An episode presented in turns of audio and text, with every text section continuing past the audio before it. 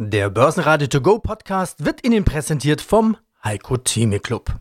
Werden Sie Mitglied im Heiko Theme Club. heiko-theme.de Börsenradio Network AG Marktbericht Alles wird teurer. Nicht nur Verbraucher sind besorgt.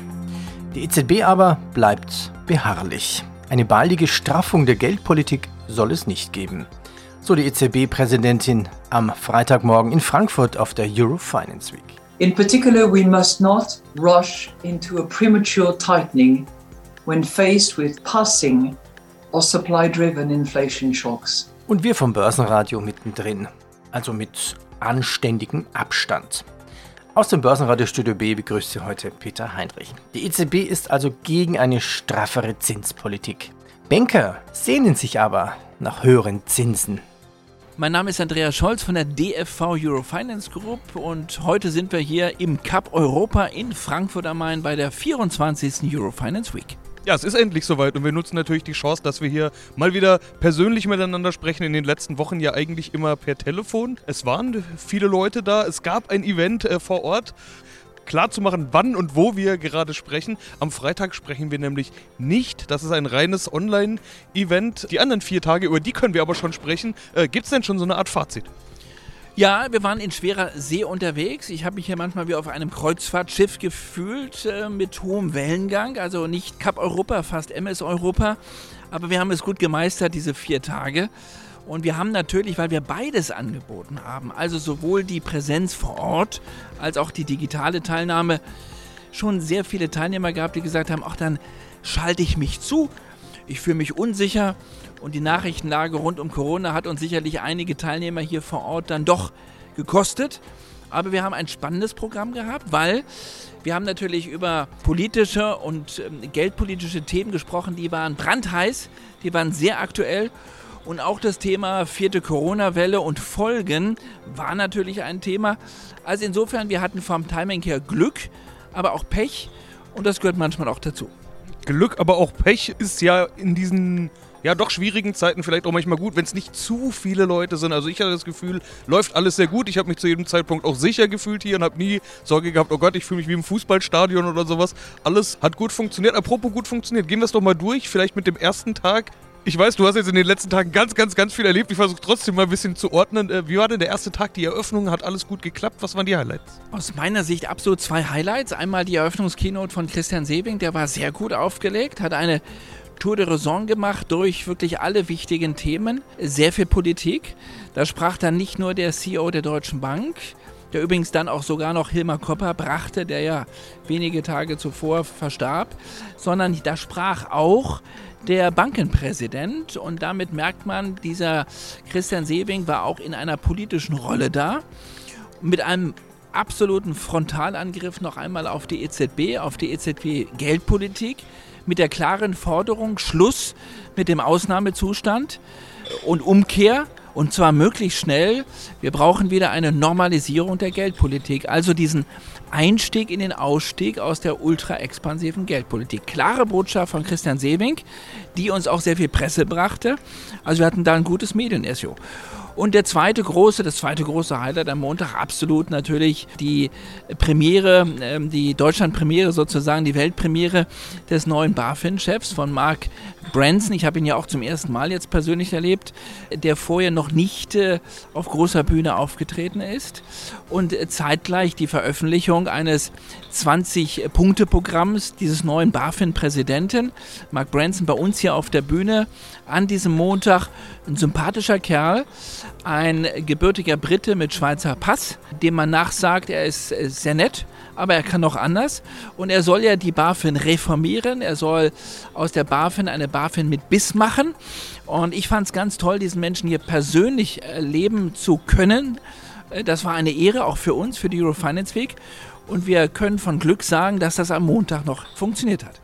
Achtung, jetzt müssen Sie stark sein. Der DAX hat ein rotes Vorzeichen. Ja, das muss man schon betonen, denn die Anleger vergessen nach so einer Rallye, dass es sowas auch noch gibt. Der DAX am Freitag unterhalb von 16.200 Punkten.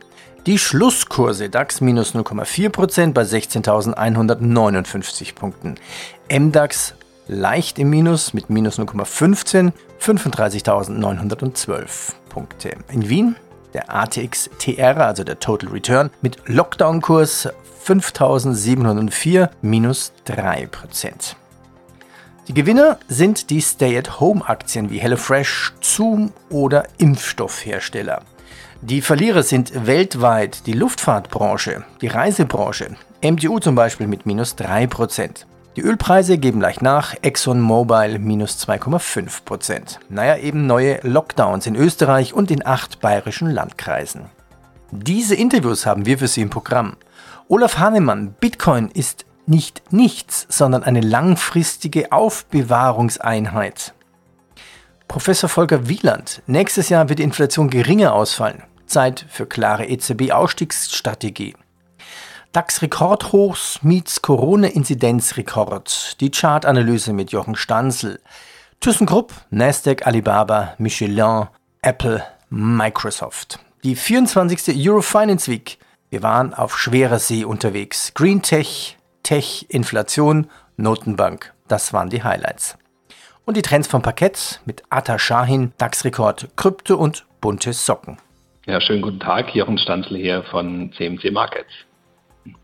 Isoliert, ja, schönes Stichwort. Österreich geht jetzt wieder in den Lockdown. Ich nannte es ja DAX Corona Hochs, Miets Corona Indizes Rekordhochs. Warum ist es dem DAX so egal? Warum ist es der Börse egal, was da draußen momentan im Leben passiert? Ja gut, das, ähm, das wirtschaftliche Leben expandiert ja enorm. Es bleiben ja Aufträge liegen, weil die Unternehmen nicht hinterherkommen. Die Situation der vollen Auftragsbücher haben wir jetzt in der Berichtssaison mitbekommen, ermöglicht äh, vieles, über vieles hinwegzublicken und eben auch die expansive Geldpolitik, muss man ja auch dazu sagen. Es finden jetzt zwar ein bisschen Drosselung der Anleihekäufe statt, aber wir sind immer noch in einem ultra expansiven Umfeld. Also äh, das Geld ist da und sucht seinen Weg und das drückt sich auch in den Assetpreisen aus an der Börse. Die Aktienkurse sind höher, als es anders wären. Und es drückt sich eben langsam auch aus in der Inflation. Ja, die Erzeugerpreise jetzt so stark gestiegen wie ich meine, seit den 1950er Jahren nicht mehr, wenn ich mir das recht gemerkt habe. Also enorme Preissteigerungen. Und ja, trotzdem ist derzeit die Anpassungsfähigkeit der Wirtschaft noch gegeben. Das haben wir in der Berichtssaison gesehen. Und die Börse ist am Ende des Tages so ein Taxometer für die Gewinnentwicklung der Unternehmen. Und die Gewinnuhr, die läuft und tickt nach oben und das tun die Kurse auch. Okay, wo stehen wir charttechnisch jetzt im DAX? Wie geht's weiter? 17.000 schon in Sicht? Also wir waren erstmal auf dem neuen Allzeithoch jetzt gewesen. Jetzt sind dann doch äh, die ersten, da muss man schon auch bei aller Euphorie und dessen, was ich jetzt gesagt habe, auch äh, darauf achten, dass heute im Bundesrat ja abgestimmt wurde über eine Anpassung des Infektionsschutzgesetzes. In Österreich kommt der Lockdown. Auch Jens Spahn hat jetzt einen Lockdown komplett, also nicht mehr komplett ausgeschlossen. Wir sehen die ersten Spuren jetzt auch an der Börse mit leichten Abgaben, 50, 50 Punkte Minus jetzt im DAX. Wir sehen HelloFresh auf ein neues Allzeithoch gestiegen. Also die, die typischen Stay-at-Home und Homeoffice-Aktien springen wieder an. Also die Börse muss natürlich auch immer ein bisschen abwarten, was kommt wirklich ganz konkret. Und heute kam konkretes Neues aus dem Bundesrat. Und also das muss man beobachten. Wir sind sehr, sehr stark gelaufen. Wir haben 1000 Punkte plus gemacht seit der Bodenbildung im Oktober, also Monatsfrist 1000 Punkte höher. Die 16.000 Punkte Marke sollte es zu einem Rücksetzer kommen, könnte eine Unterstützung bieten. Ansonsten muss man im Moment sagen, auch wenn es 50 Punkte runtergeht, dass der Aufwärtstrend intakt ist und zu einem Aufwärtstrend können auch mal schwächere Kurse für einige Zeit. Mein Name ist Atakan Schein, ich bin hier zuständig für die derivativen Produkte an der Börse Frankfurt. Ja, hallo zu den Trends vom Parkett, diesmal wirklich vom Parkett. Nicht nur du, sondern auch ich. Wir stehen hier tatsächlich in einem von diesen runden Dingen, die man im Fernsehen immer sieht. Nennt man das eigentlich irgendwie? Das ist eine, wie wir sagen, salopp Tonne. Hallo aus der Tonne sozusagen. Also diesmal brauche ich gar nicht zu fragen, wo steht denn der DAX gerade, denn ich habe selbst den Blick drauf. Wir stehen gerade bei 16,255 ganz genau. Äh, aber eigentlich äh, merkt man sich solche Dinge wie Höchstkurse ja eigentlich schon gar nicht mehr, denn die werden sowieso durcheinander gewürfelt. Wie war die Woche, Atta? Sebastian, wir hatten neue Höchstkurse. All-Time-High beim DAX. 16.000 haben wir schön überschritten. Wir haben hier jetzt, wie du gesagt hast, 16.245 Punkte. Und äh, wir haben hier relativ viele Störfeuer auch aus den USA. Aber was soll ich sagen? Es geht einfach mal weiter. Was bedeutet das für euch? Störfeuer, aber auf deiner Seite Alsterdos habt ihr viel zu tun. Läuft es wie immer? Irgendwas Besonderes? Ja, natürlich, ein Alltime high ist immer was Besonderes, auch wenn es immer wieder neue gibt. Es ist wirklich so, äh, bei Alltime highs haben wir hier wirklich viele, äh, viele Umsätze und die Anleger schauen natürlich direkt darauf. Die Alltime highs die merkt ihr euch nicht, oder? Nö, nur den letzten. Schauen wir mal auf die Trends vom Parkett, schauen wir auf die meistgehandelten Papiere. Die bringst du mir immer mit und ich sehe sie hier tatsächlich vor mir. Eigentlich müssen wir mit dem Klassiker beginnen. Wir haben ja gesagt, wir reden immer über Krypto, also reden wir auch jetzt über Krypto. Was habt ihr denn dabei? Ich habe hier zwei Tracker für Bitcoin und Ethereum. Die haben wir wirklich immer wieder. Aber natürlich ist es auch mit Abstand, sind es die meistgehandelten Produkte. auch bei Bitcoin und Ethereum haben wir All-Time-Highs gesehen. In dieser Woche war richtig was los. Von den All-Time-Highs sind wir hier minus 10% runtergekommen. Ethereum war sogar mehr als minus 10%, hat sich jetzt wieder etwas hier stabilisiert beim Bitcoin bei 49.400 Euro. In etwa, ich habe ja auch von Störfeuer gesprochen und auch bei den Kryptos gibt es Störfeuer aus den USA. Da gibt es ein neues Gesetzespaket vom Präsident Biden und da wollen die wohl äh, Kryptoanlagen doch verschärft regulieren und das gefällt natürlich den Anlegern gar nicht. Wie in Deutschland auch, will auch der Fiskus sich so mehr Einnahmen sichern. Ich glaube, da gibt es auch eine Schwelle 10.000 US-Dollar, wo man auch jetzt Anlagen anmelden muss. Aber wir hoffen hier und wir denken hier auch, dass das temporär ist, weil die Anleger greifen weiter zu. Der deutsche EU-Botschafter warnt vor einem Polexit und einem Handelskrieg mit Großbritannien. Porsche übernimmt den Luxusfahrradbauer Grape. Die DZ Bank erhöht den fairen Wert für KWS Saat von 78,50 auf 80 und erhöht den fairen Wert für ThyssenKrupp von 10,50 Euro auf 15 Euro. Besprechen wir Einzelwerte. Aktuell gab es ja die Jahreszahlen von ThyssenKrupp und daran muss man sich erstmal wieder gewöhnen. Mehr Umsatz, mehr Gewinn, Gewinn von 800 Millionen Euro nach einem Verlust von 1,8 Milliarden Euro. Dachte ich mir, man muss einfach die Frauen ranlassen. Äh, ich spiele mal kurz einen O-Ton ein von ThyssenKrupp Vorstandschefin Martina Merz. Die vielfältigen Maßnahmen beginnen zu greifen. In unseren Zahlen ist das bereits deutlich erkennbar. Nicht in allen, aber in immer mehr. Wir haben große Fortschritte gemacht, aber es liegen noch eine Menge Arbeit vor und Belastungen vor uns.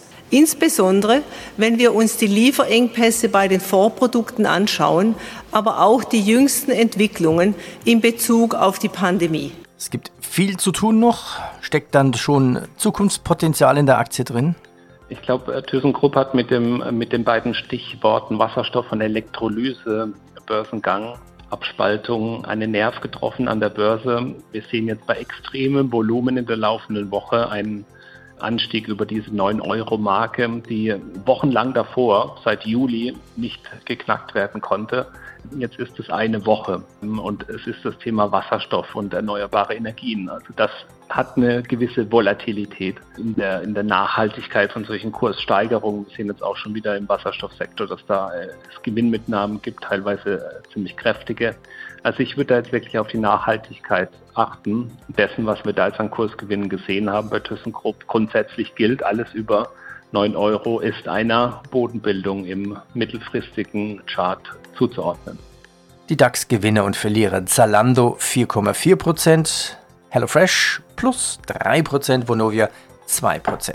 Die Deutsche Bank minus 5%, Airbus 3,3% und MTU minus 3%. Herr Volker Wieland, ich bin Professor für Volkswirtschaft, insbesondere monetäre Ökonomie an der Goethe-Universität in Frankfurt und Mitglied des Sachverständigenrats für Wirtschaft für die Bundesregierung die Notenbank hat ein Pandemieprogramm nach wie vor laufen. Deshalb ist klar, bevor das nicht ausgelaufen ist, wird nichts passieren. Danach, die Europäische Zentralbank orientiert sich ja traditionell, will ich fast sagen, an der Politik der FED. Da ist das Tapering gestartet. Viele fordern, dass auch die Europäische Zentralbank was machen muss. Es gibt auch die andere Meinung, die sagen, geht gar nicht, können die gar nicht, können wir uns nicht leisten. Ich finde, das war eine wichtige Aussage, die Sie heute hier getätigt haben, die ich mir sofort notiert habe. Wir können uns das leisten, sagen Sie. Ja, es gibt ja verschiedene Sorgen. Lassen Sie mich zwei aufgreifen. Die eine Sorge ist, dass wir jetzt wieder in eine Pandemie- und Wirtschaftskrise schlittern, weil die Infektionen nach oben gehen. Die zweite Sorge, die ich angesprochen hatte, war ja, kann die EZB sich überhaupt leisten, die Zinsen zu erhöhen? Oder ist es nicht so, dass die Mitgliedstaaten so hoch verschuldet sind, dass sie die Zinsen gar nicht zahlen können und das eine Schuldenkrise auslöst? Zu beidem würde ich sagen, nein. Natürlich besteht jetzt die Gefahr, dass die Erholung, auch gerade in Deutschland, weil wir ja die hohen Infektionszahlen haben, doch wieder etwas ausgebremst wird über den Winter aber nicht mehr in dem Maße wie letztes Jahr und ganz sicher nicht in dem Maße wie im Frühjahr 2020. Wenn es jetzt Maßnahmen gibt, sollte man beginnen mit 2G, das zum Beispiel oder Impfpflichten für bestimmte Institutionen, Krankenhäuser, Pflegeheime, sodass praktisch punktuell oder auch in bestimmten Regionen schnell was passiert. Dass wir jetzt einen breiten Lockdown brauchen für Gastronomie, Hotellerie, äh, Einzelhandel, erwarte ich so noch nicht. Selbst wenn das käme, wissen wir ja vom letzten Jahr, das hat nicht mehr die Wirkung wie im Frühjahr 2020. Das kann uns nochmal bremsen und die Erholung etwas verschieben, aber das führt nicht zur nächsten tiefen Rezession. Deswegen ist das nicht der Grund, tatsächlich denke ich, wenn sich die Prognosen so entwickeln, wenn es so weitergeht, dass die Erholung intakt ist. Es verschiebt sich in Deutschland vielleicht, aber im Euroraum haben wir eigentlich jetzt eine schneller als erwartete Erholung.